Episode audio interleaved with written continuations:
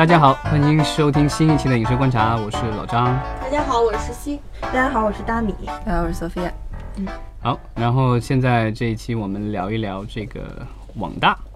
对，因为前两天在前不久。那个优酷发布了一条新闻，然后说自己已经出现了就是全网票房分账最高的片子，网大叫《镇魂法师》啊，三千五百万的票房分账，引起了业内的极大关注。因为很多现在国产电影都拿不到这么高的票房分账的。对啊，因为就是按照一部院线片的话，如果要三千多万的分账的话，就是票房得上亿啊。嗯嗯，他这个说是行业冠军，行业应该指的是网大，网大行业的冠军。嗯，对。然后网大的这个分账是怎么怎么弄的？这个大米比较了解是吧？嗯，还行吧。就是他会根据一个点击，然后还有一个评级。对评级，它首先会决定你的分多少比点击的时候分多少比例，然后大家可以到爱奇艺啊、优酷啊、搜狐、腾讯，他们网上都会发布自己的不什么级别分多少比例，然后后边就是简单的就是根据你的会员点击量，然后。来给你乘这个比例来算，对，因为网网大基本上都是会员点播嘛，他会要求你看完头六分钟才算有效点播，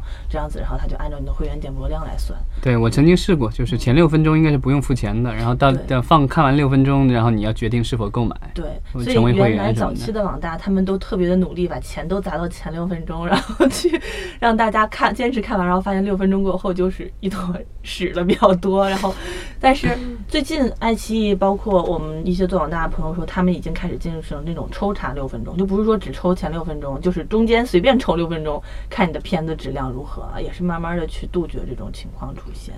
对，嗯。但是这些网络的数据，它都是真实的吗？嗯，这个确实是它不像电影票房那种，它有一个国家的对统一专资办第三方对专资办来监管，但是。嗯，因为这两年网大市场也是越来越规范，有很多资本进来，平台也在寻求一些上市啊什么的。嗯，虽然大家业内都知道，还多多少少有一些平台在注水哈。然后外部的点击和内部的分账，他们就是内部会有一个真实数据给片方看，但是对，但是也是在慢慢的，大家尽可能的去真实的就是多少来做，在去虫去水的会很多，也有一些公司卖那种。就是服务，就是去虫的、去水的监管，第三方帮助。但是这种服务一般都是偏方去买，然后来监督平台用的。啊，怕平台这个少给钱是吧？对对。然后所以像爱奇艺他们就号称自己就是不注水的，这种就。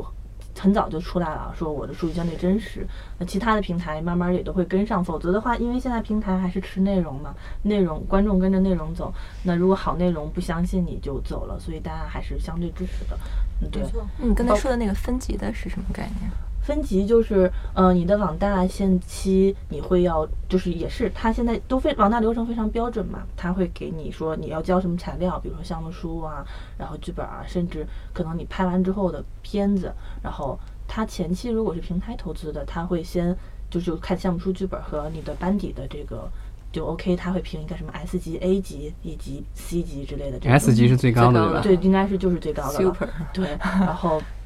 那也有那种后期采购逻辑的网大，那就是看成片嘛，然后还有内部会有一个评级委员会，然后就是类似于内部的绿灯会之类的，就是他们那个委员会的成员会给你评打分。对，这一点是和院线电影比较不太一样的一个点，蛮微妙的，因为你片子首先的分账比例是多少，先要过评级委员会内部人员的口味。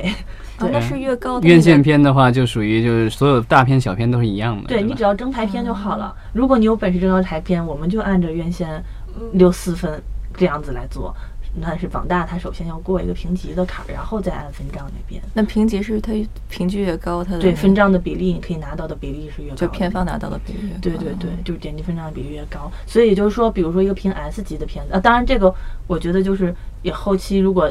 就是热心网友们有业内人士我说的不太对的，也可以 反驳。就是我的理解就是说，你评级的高的。和评级低的，如果你的会员点击量结果一不小心，比如说你的外部运营比较好，你评的 B 级的也是一千万的会员点击有效点击，S 级也是一千万会员有效点击，那么 你可能分到的就没有人家 S 级的多，因为它前期评的级别决定了你的分账给你分多少比例。那有有我我想知道有没有那种情况，就是说，比如说这个前期，比如说评的级别稍微低一点，但后来因为上线了以后，然后它的这个点击效果很好，对，会不会有可能会抬呢？这个反正对平台来说，可能对他们肯定没有多大的收益，但对这个制作方肯定对是。，我觉得目前来说我没有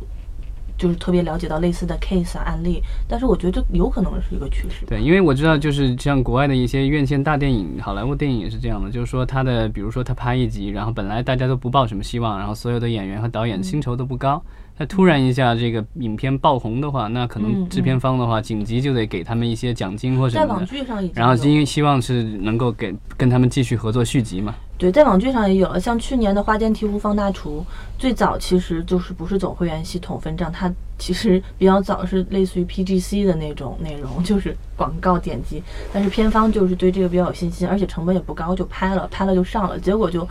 自来水就爆了嘛，然后后来爱奇艺又把它放到了 VIP 会员付费的网剧的那个里边去。那我觉得网大应该也会慢慢有这种情况吧，因为其实网大现在评级它不光看内容，它也会看项目方它的宣传推广的资源包会给多少，它会看你综合的一个打算怎么运作这个网大，它会匹配。因为网大其实还是蛮吃上线头几天平台里边的推荐位的，如果它评级高，平台也会给你一个比较好的推荐资源包。这点其实是，嗯，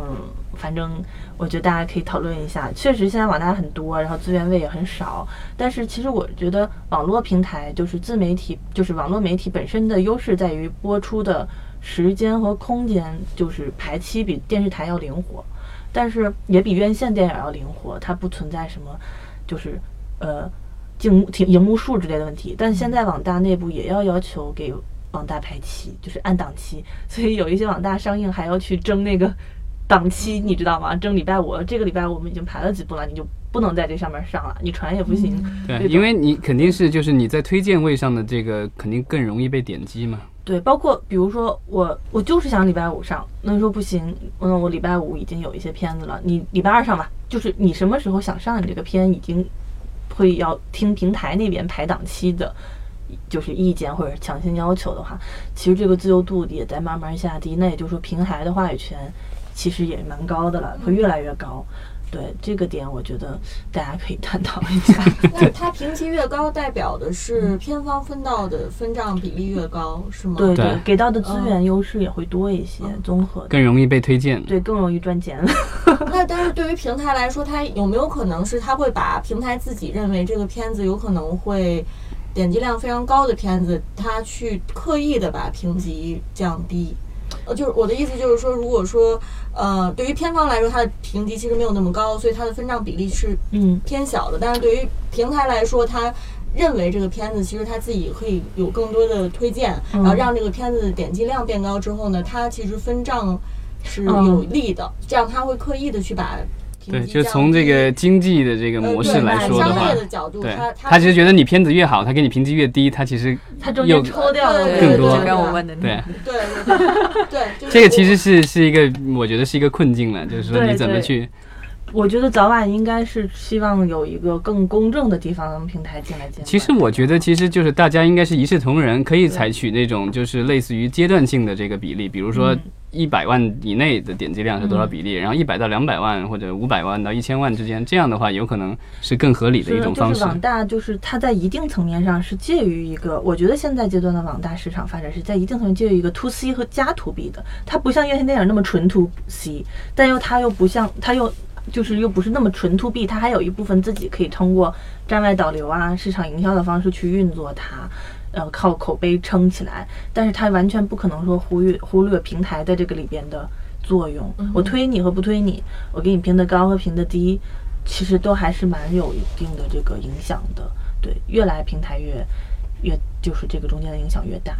对，其实就是跟原来就是观众对这种网剧的这个态度类似，就是对那些大家对网大现在其实也有一种就是可能我觉得可能目前来说就是不是特别呃不是特别看高的那种态度，对吧？有点有点有点这种看低或者看扁的那种态度。分人吧，其实因为平台他们也是处在突破这个困境，我觉得，只是说这么多年来就是没，我看像爱奇艺他们都还号称说要做超级网大，做标杆对标院线电影级别的，用启用院线电影的演员，嗯这种院线电影的导演。之前我记得好像说他们跟就王晶好像宣布。说要跟爱奇艺合作《拍网大》吧？嗯他们去年已经有一部，对，那呃那个黑白迷宫，对，啊，对，就跟那个黑白森林的续集是吧？嗯嗯，对，黑白迷宫已经它是做网呃网大，然后但是在院线其实是上了，进了院线了。嗯，对对，那效果怎么样呢？呃，好像没有得到特别多的反反响，嗯没有没有特别多的反响。对，王晶导演也有之前有监制过一些这个网大，然后就是那些网大可能就是比较有意思的，就是因为我稍微了解过，他监制的那个其中有一个网大其实是之前一个比较成功的爱奇艺的网大的续集，然后那个网大的话用了就是西南地区的一些。呃，讲方言的一些谐星，然后他们可能在西南地区比较有粉丝，但全国范围内的话没有那么多那那个观观众只认识这些人，但这很便宜的，就是三四百万把这个拍出来，但是他们还是走正常的这个，因为他是走院线片的这个流程，就是说也去报了立项，对，对，然后在这个西南地区就是做了一些小范围的这个院线发行，然后在全国范围内做了这个院线啊，就是网络发行。对，现在网大也要求广电总局那边要立项了，就是不能随便拍了。对，但那个就是有两个，一个是走正常的这个，就是跟院线电影走一样的立项的流程，另外一个是这个网大的备案，这个是有两还是有两套程序不一样的。但是我感觉现在网大一个比较大的一个困境在于，网大的受众和院线电影的受众嗯是非常一刀切的、泾渭分明的两拨人。如果你想按照院线电影的方式去拍一个，相当于你要吸引一波新的人群来关注这个东西。但最近这个就是这个前两前段时间的一个新闻，不是说爱奇艺上了一部就是你刚才说的这种有院线导演导演的电影，然后里面还有院线的明星吗？黄轩那部吗？对对对，这这个叫一部呃叫《玩世英雄》的这个战争喜剧电影。嗯，对，导演是这个之前导过这个《Hello 树先生》和《解忧嗯杂货店》的这个韩杰导演。嗯，其实韩杰最早是那个贾樟柯导演的副导演哈，嗯跟他拍了几部文艺片之后，自己他，因为他第一部电影叫叫赖小子，好像零几年的片子，当时在我们学校的时候有一个类似这种独立电影人的 panel，然后他跟贾樟柯导演还有其他什么李阳导演，还有什么。北岛啊这些比较文艺的人做了一个论坛，当然他就带着他这个片子去的，所以他后来就是等于说现在文艺片也好，逐渐转向这个商业。更商业一点的。对。嗯。但这部电影的话，反正我也我也是听人传言的，未经证实啊，就是说这部电影本来可能是奔着这个院线去的，但是后来不知道这个在后期过程当中出现了一些什么样的这个变故，然后最后是以这个网大的形式在爱奇艺上得到呈现的。嗯，那它在网大，它它作为网大，其实它只有六十多分钟。嗯，那它其实长度是，嗯、可能是后来我我觉得它可能也有可能是拍摄过程当中出现，比如说如果是资金链的问题，它可能有些素材其实可能也没有拍到，有可能后后面可能就是剪的比较把它精简了，六十多分钟，然后就作为网。但作为网大来说，六十分钟就够了。只是院线电影的话，如果是六十分钟，就稍微短了一点了。嗯，对，网大就是只要满足六十分钟 OK，但是现在也有一些网大，他会开始追求类似于到七十，甚至到院线电影标准九十分钟的那种电影级别的东西，但努力向这个方面看齐吧。嗯就是虽然说电影的受众和网大受众不一样，但是其实很多网络大电影，它从题材上也好，或者它取名字也好，有的时候是追着这个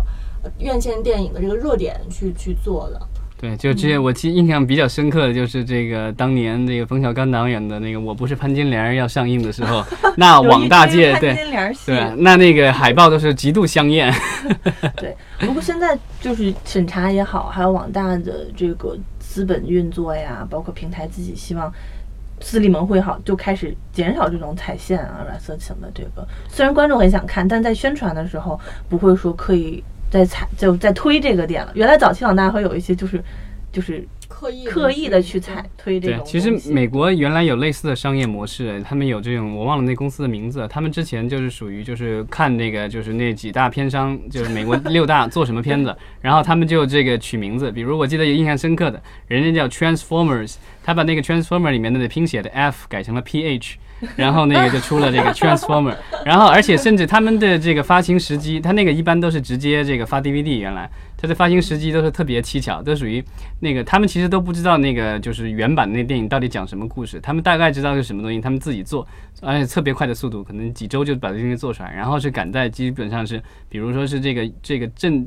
好莱坞大片的这个原版的这个，就是这个所谓的李逵上映的这个。当天或者是前几天，他们的碟就分满大街都是了。然后有一些这个不明事理的这个观众，有时候就被他们唬住了，直接一看，哎，不错啊，就已经出碟了，买回家看。假的，发现是对啊，然后之前也有 Pacific Ring，然后他们拍了一个什么 Atlantic Ring 什么之类的，对啊，也是机器人打怪兽啊，因为他预告片老早就看过了，大家知道这个有什么东西。对啊，这个有时候也是会引起这个很好好莱坞的一些大的片商的一个头疼的事情，但是也没有办法。没有办法，很机智，我觉得。对，当然就是目前国内除了这些类型的以外的话，其实也有一些就是这种就是可能制作品质稍微高一点、比较原创性的，就类似于这个《玩世英雄》这样的这个网大。对，如果说《玩世英雄》它其实本身是按照院线电影标准开发的话，就是很不幸啊，就是最后。就是出现一些问题上网大，有一些网大就纯粹就是为了网大受众和网大平台去开发和研发的，对，就是很精准的营销和细分。据说也是有大量的这个数据研究和这个模型啊什么之类的，对吧？对对，他们知道就是观众喜欢看什么东西，你一定要加进去，然后嗯，然后大概多少分钟的节奏，以及什么类型比较适合网大。比如说现在其实网大还是主流的，比较偏向于有一些猎奇向的东西，对。比如说最近的《镇魂法师》，还有之前爱奇艺，其实前一周还是两周，爱奇艺发布的是票房分账三千万的《灵魂摆渡》的一个，对，那个是大 IP 了，对，之前剧做了好几年了，所以优酷很开心嘛，你知道，三千五百万比你多五百万，就是我们是第一哦，这种对，那个《灵魂摆渡》是一个大 IP 养出来，但是他最后在做网大也没有去延续做现代都市的这个，他做的是一个古装。蛇妖的故事好像对，因为其实你看现在的很多就是受欢迎的网大，其实都很多的僵尸啊，然后这种古装的这种乱七八糟的，对这种比较多。我觉得这个就是很像很，其实很像。八十年代的香港电影对对对，比香港 B 片，就是院线电影。现在古装片好像并不是很有市场的情况下，突然在网大那块儿就对啊。其实网大去拍古装特别有优势，因为它可以借一些就是正经的这个电视剧或电影的道具和现场，然后去拍，然后短期内就能做出来。这个其实是一个挺不错的商业模式。就屏幕小嘛，看不太清楚 细节那些，包括时效什么的。对，之前咱们也聊过，就是有一回，就是前段时间不是有一个这个就是小说的作者告了电影。影公司就是说：“我签约给你的是拍这个电影，结果你给我拍出一个网大来，对啊，就认为这个网大不是电影，对吧？最后法院判下来，其实网大也是电影嘛。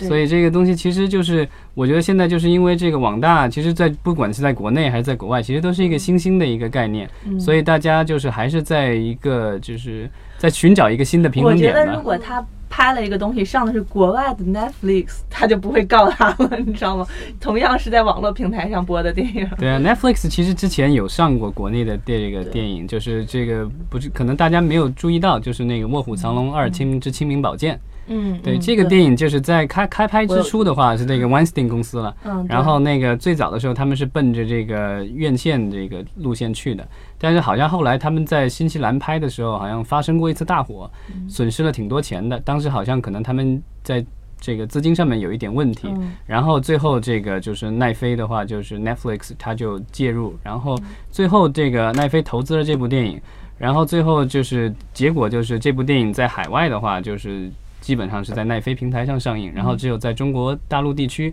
然后是这个，因为当时也是做了合拍片嘛，在国内也有一点拍摄，所以是在国内是用院线形式上映。北美的话，只有这个少量的 IMAX 的荧幕上映了这部电影。对，所以它还其实是根据这个片子将在哪发行，它会有不同的渠道，院线、DVD、网络以及其他的，比如说电视盒子等等这种移动端播放渠道。我根据适合的市场以及成本收益的评估、宣发测算，我去选择渠渠道，跟内容本身是不是电影没有本身太大的关系。我觉得就是刚才咱们聊到那个奈飞，其实就是去年在戛纳电影节，奈飞有两部片子去送选了，当时引起了比较大的争议，因为就是我觉得大家的态度就是，你明明是网大，为什么要参加我们的这个这个院线大片的这个评选，对吧？嗯，对啊，当时就是嗯两部，一部是这个韩国的奉俊昊导演的这个《玉子》。另外一部是那个麦耶罗维茨的故事，这两部都是这个奈飞发行的这个电影，但是呢，就是他们在这个北美的话是在线上和院线就是同步上映的，然后但是这个就是法国的那个院线就特别的抵抵制了，嗯，因为这个跟法国当时的这个状况也有关系，因为。戛纳电影节肯定是一个就是为这个就是所谓的院线电影而设立的一个电影节嘛，然后它的奖项也是颁给那个院线电影的，所以有一些人就质疑说你这样的电影，呃，不算是这个院线电影。另外就是法国有特别奇怪的一个规定，就是他们对这个院线电影的话，如果你在院线上映的话，他们有一种保护机制，因为他希望就是你在院线的时间待得长一点，所以它的保护机制就是说，你发行的电影三年之内是不可以在网络平台上播放的。嗯。所以说，如果这个奈飞如果要去满足他的这个需求，然后如果比如说假设奈飞的电影想要参选这个戛纳电影节，那他就要不是就是必须得在院线放，那在院线放了以后，他的平他自己的平台反而在法国不能三年内不能放这个片子，这完全是不可能的，对啊，要不就是他就彻底就走这个。网络那那个去年好像说是特例让他这个参选了，据说这从今年开始，呃，戛纳电影节就不会允许呃这样的奈类似于奈飞这样的网大的电影参加了。嗯嗯，但是呃，欧洲整体上在科技公司的这个法规法政策方面是偏向于保守的嘛？对对对。嗯对，因为其实这个跟他们的这个就是，其实这个跟钱有也有关系。因为我查了一下，就是说，因为在法国，他每买一张电影票，就跟咱们国内是一样的，他有一部分钱，咱们国家是给专资办，然后资助国产电影，然后他那个法国也是一样的。所以，如果你的这个电影没有在院线上映过的话，其实等于是国家少收了一部分税了。明白。对啊，这个的话就是当地的一些这个，因为就是可能法国的这些，就是因为不管是外国电影还是法国电影，它只要卖出去票，它都会资助这个法国本土电影，所以这个对于对于这个法国本土的电影人来说，他们觉得这个失去了这一部分的收入来源，可能对他们来说不是一件好事情。嗯嗯，但是我觉得就是就是以上院线来限制一些电影，对现在的很多就是创作者啊，就包括年轻导演来说，压力太大了，因为现在院线的竞争也越来越大了。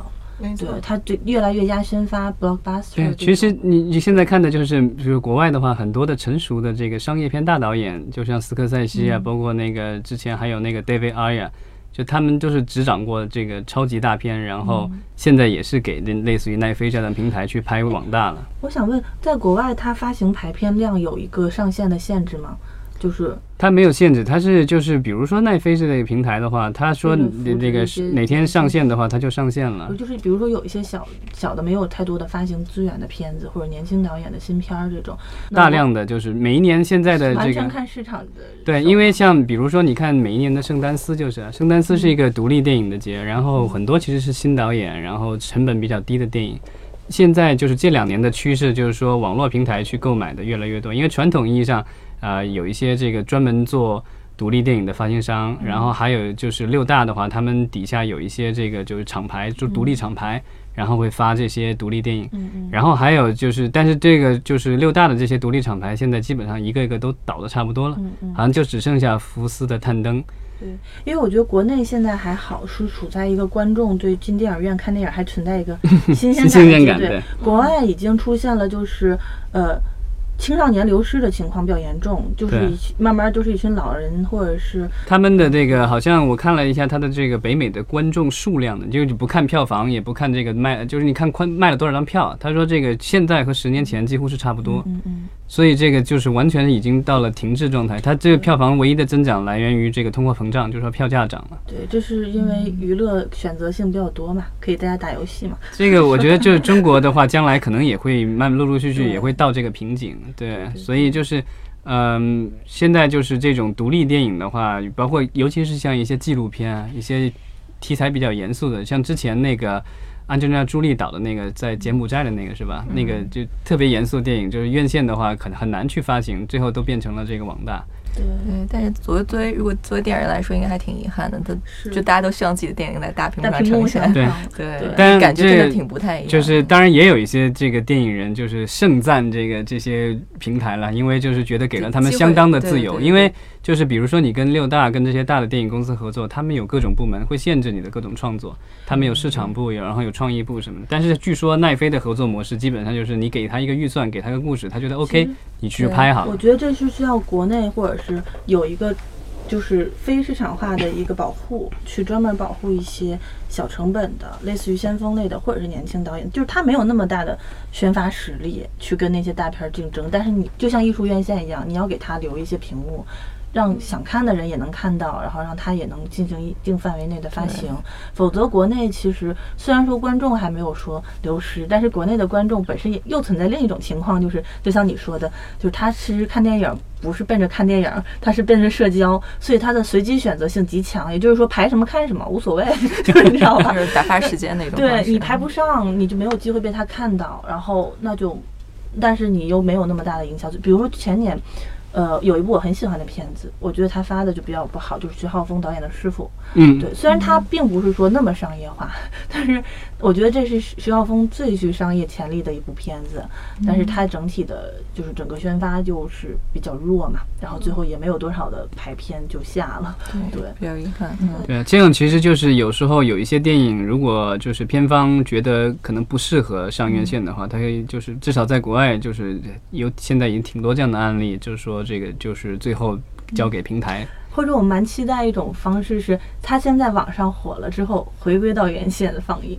但是这个要对盗版上面严苛一些啊。嗯，这种就是怎么说？我我我查过资料，然后美国曾经有过类有过，就是说有电影，然后因为后来没上成院线，然后变成了 HBO 的这种电视电影，然后但是因为电视电影火了以后。然后后来又在少量的电影院又重新上映过。嗯，对。你看现在电影节的这些好多都是老片子嘛，大家还是会买票去买，看看在大屏幕上。又要到北京电影节 抢票时间同志们，预告一下是吧？大家该抢票的赶紧去抢票。对，今年会有诺兰导演的三部曲，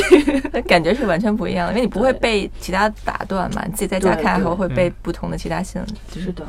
对，就前前段时间咱们聊过，就是在超级晚上这个做过广告的这个，就是克罗夫那个悖论，对，Cloverfield Paradox。然后这部电影就是本来是这个，而且有章子怡的参演，其实是院线片了。然后的监制是这个 J.J. Abrams，这个星战这个七的导演，对吧？然后本来是这个很很强的一个阵容，但是啊，因为派拉蒙的就是前前两年的这种各种变动吧，然后新的管理层可能觉得这样的电影可能走院线的话风险太高，因为。电影我们知道它的成本除了拍摄成本以外，还包括它的这个宣发成本。对，其实，在北美的话，就是这种电影的宣发成本其实很高。有时候，它的一部电影的可能就是北美再加全球的整个的宣发成本，可能跟电影的制作成本差不多。就是说，现现在很多漫威啊什么这种大片，《星球大战》拍摄可能两亿美元，宣发可能也得两亿美元。所以这个其实越来越高，其实中国也是差不多的，但可能还没到这个水准。所以对他们来说，这样一部电影其实风险特别大了。所以这个就是好像据说这个派拉蒙就以比较合理的价格就把这个电影给了这个就是奈飞，然后同期差不多同期给的就是这段时间好像网络上也都各种出了资源，就是湮灭 Annihilation，娜塔莉波特曼主演的。导演其实也是国内要上这片子，好像对，因为呃，据说这个派拉蒙对这几部片子做的处理，就是说这个中国以外是给了奈飞，然后中国的话他们是单独再卖给了一些 B 片公司。对对对，嗯。但是就是你，咱们也知道有一些，其实有一些导演，包括像诺兰啊，像这个就是斯科塞西这些大导演的话，他们其实就还是很迷恋于这个，就是一定要在大荧幕上呈现出来，用胶片拍出来的电影。对，那才叫电影那种感觉。嗯，当年他们还看不上小屏幕呢，现在好多好莱坞导演不都纷纷跑去拍电视剧？对，但 但对啊，就是其实像斯科塞西这样的这个导演，坚持用胶片拍，他最近的那个新片也是跟奈飞合作的，因为他那个电影真的是很贵，然后他的题材啊，就是也也这个黑帮的这个题材，要那一亿多美元的话，其实很多院线的这个电影都承这个发行方承受不了，最后这个是奈飞接盘了。嗯，对，然后号称好像说现在应该是。到了可能是一亿两千五百万，嗯甚至是超过这个数，这个美元的这个预算，非常之昂贵了。但是当然，他这个就是属于有院线导演斯科塞西了，这个非常著名的好莱坞大导演，然后主演也是这个。Al Pacino 跟那个 Robert De Niro 都都是教父的这个 里面的演员，对吧？教父级别的。对啊，然后这个就是，而且这部电影之所以贵，是因为这个他们一个黑帮片，然后他好像要演这个主角年老和年轻的时候各个时段的，所以他整个不换演员，因为有些。原来的电影像《教父》里面，他们是换不同的演员，青年和老年是换不同的演员。这部电影的话，好像是要用用那个就是捕捉技术的话，就是全部这个年轻的时候全部都换 CG，嗯嗯，所以这个就相当的这个昂贵了。对啊，所以就是美国那边的这个网大已经到了上亿美元级别了。对，但是这个我觉得跟美国在网上看片儿的受众和院线受众的，就是交叉度还是蛮高的。但国内现在我觉得很多人。可能稍微觉得网大 low 也好，或者网大就是不是特别好，包括有些演员导演看不上不想上，就是就算给钱也不上的那种那。你觉得你你 就咱们做一个这个预测，就是你觉得是就是中国的这个就是网络平台什么时候能够就是说也能够拍得起？比如说咱们不会说一亿美元、一亿人民币拍一部网大，有没有可能？片子真的让网大可以实打实的能够像院线电影的受吸引到院线电影的受众，并且叫好又叫座。因为之前其实网大有那种对标院线品质，或者说起码剧本和拍摄是比较向院线电影其实靠近的，只叫好不叫座，就是口碑、豆瓣评分都很高，但是嗯，就是点击播放量不太好。就比如说之前有一个慈文操盘的女子爱乐天团，然后是一个小成本的片子青春片儿，还有其实最近腾讯也做了几部就是计划的片子嘛。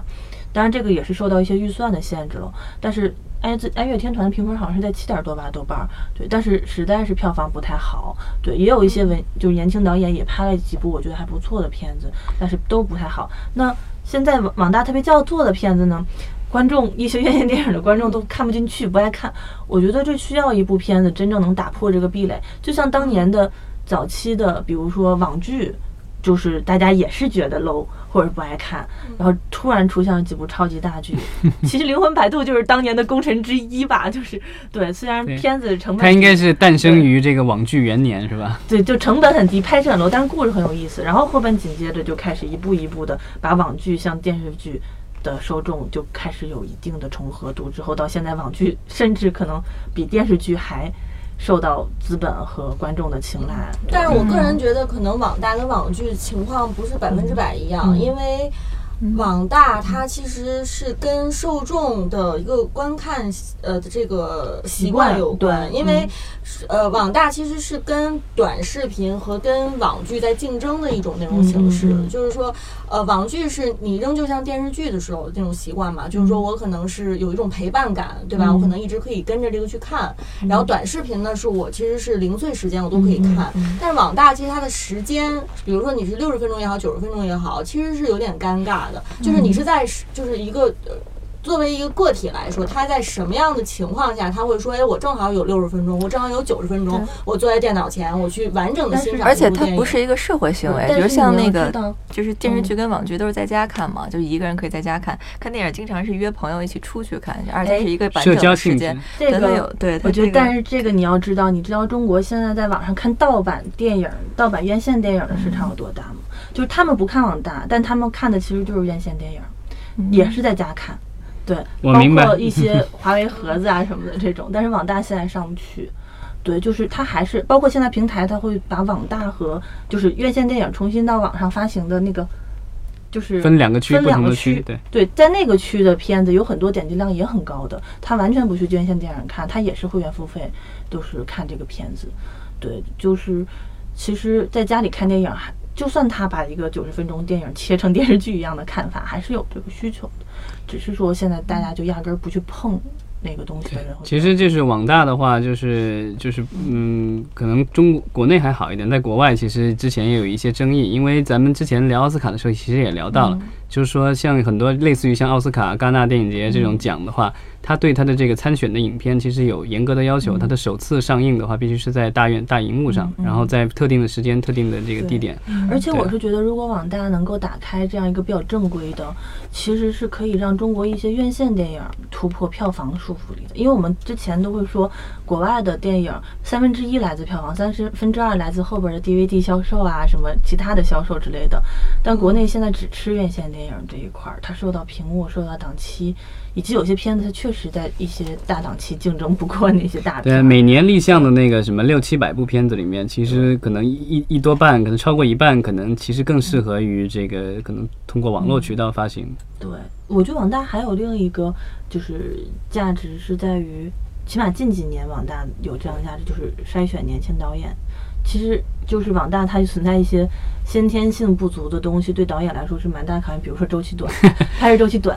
预算少，然后也没有一些比较好的卡司支持之类，反而它非常考验导演本身他能不能在有限资源就把一个故事完成。这个就是当年就是像美国这种 B 级片培养出来的大导演嘛，就像斯科塞西、卡梅隆什么之类的，好像几乎全部都是拍 B 级片开始的对。对对，然后最近我据我所知有一些拍网大的展示出来，一定包括刚才我们聊伍佰当年拍《脱轨时代》，其实就是类似于小成本院线电影考验伍佰导演，就是被一些片方选中，然后开始操盘。院线电影就算一个跳板吧，因为大家现在也不敢让一个完全没有操盘过长片的导演直接上手就去拍院线了。对，就这这个网大是一个挺好，网大包括网剧，其实都是一个很好的一个练习场。嗯嗯，但是其实从技术角度来说，小屏幕的表现力。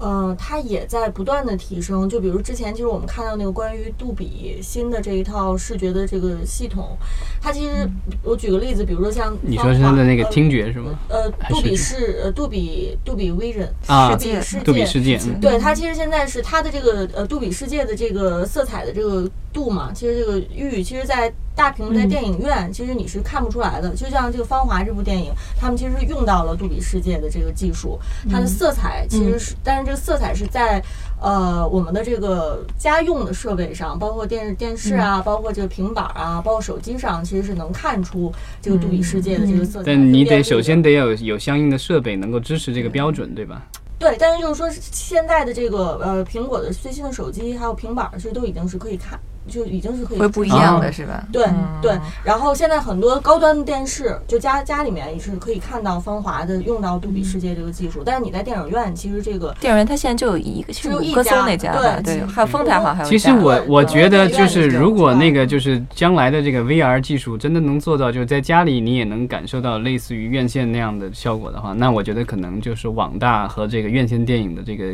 界限可能就我觉得更模糊了。我主要感觉网大和院线电影的界限在于内容，你知道吗？对啊，但是就是说，就是从体验上来说，你就是跟就是在一个黑漆漆的屋子和一群人看，和在家里可能开着大灯这看，或者你在台开这个小台灯在就是看，感觉还是有不一样的。因为最近我有个就是朋友给我发了几个，因为我们也在挑导演嘛，然后发了几部网大的预告片，他在视效和特效上面其实做的还已经很不错了，但是你看到比如说一些演员的表演，还有剧本儿，就会觉得还是差很多。对，这个其实我觉得对就是这个，我觉得是大家的这个专业程度了。因为就是在，尤其是在网大的话，就是很多很多的这个从业人员可能都是在处于练习阶段，嗯嗯，对啊，所以你不可能有那么高的要求。还有就时间周期短嘛，没有时间去打磨对啊当年那个我记得那个斯皮尔伯格的第一部电影好像也是一部这个电视电影，因为当时还没有 DVD，没有录像带，嗯就电视电影。然后但因为这个他当年拍那个电视电影拍的特别成功，嗯后来好像这个发行商买走了这个欧洲地区，然后在欧洲地区是上了院线的。对，还是导演，如果他本身自己的实力足够，你给他什么样的种子，他都可以展现出自己的才华。对，就关键其实还是一个导演的这个叙事的功底。对对对，那我们就期待有更多的这个更精致、更这个引人入胜的网大和网剧的诞生。就希望能够从里面诞生出更多优秀的从业者吧。对，对，然后能够让市场能够整体繁荣，这个才是大家大家好才是真的好。郑老师说的好。好，谢谢大家。